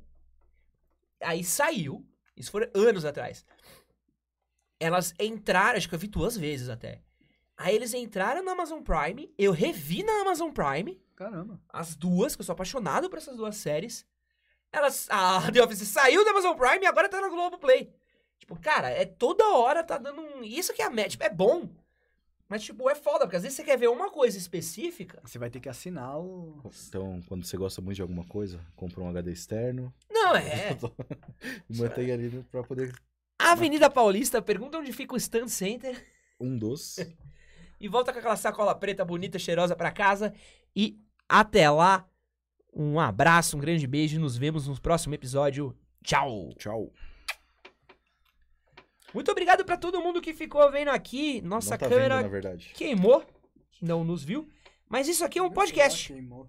Então, se você não consegue. Esse é o mais próximo do podcast que eles vão Ai, ter. olha só. A gente tá te dando imersão. Você quer imersão? A gente dá uma meta-linguagem. Só Então, fica ó. escutando e faz alguma coisa aí na sua casa. Por falar em imersão, você que ficou até aqui, clica e ouça o nosso podcast. O vídeo está na descrição e no comentário fixado. Aproveita e se você gosta da gente, compartilha esse, vi- esse podcast do Spotify, que está aí no link na descrição. Compartilha com seus grupos do WhatsApp, compartilha no seu Facebook, compartilha no seu Stories, marcando qualquer um dos nossos perfis que nós repostaremos. Muito obrigado, o Pedro Souza. Agora é podcast. Sim, é. E quero agradecer o Cami XD, que se tornou um membro do nosso clube do canal ao longo da nossa live. Muito obrigado, Muito Cami. XD do caralho. Deixa eu ver se eu acho aqui, ó. Cami, vê se você consegue reconhecer esse som daqui, ó. Essa é a trompeta do capitalismo. Muito obrigado pela sua doação. Ouçam o nosso podcast, está na descrição do vídeo, no primeiro comentário fixado. Acessem nossa loja www.lojadamhm.com.br e nos vemos amanhã às 8 horas da noite quando vai ao ar nosso próximo vídeo. Um grande beijo e tchau! Falou! Agora toca a música de final de anime. Pururu, pururu. Se o Gabriel não encerrar o vídeo, vai ser.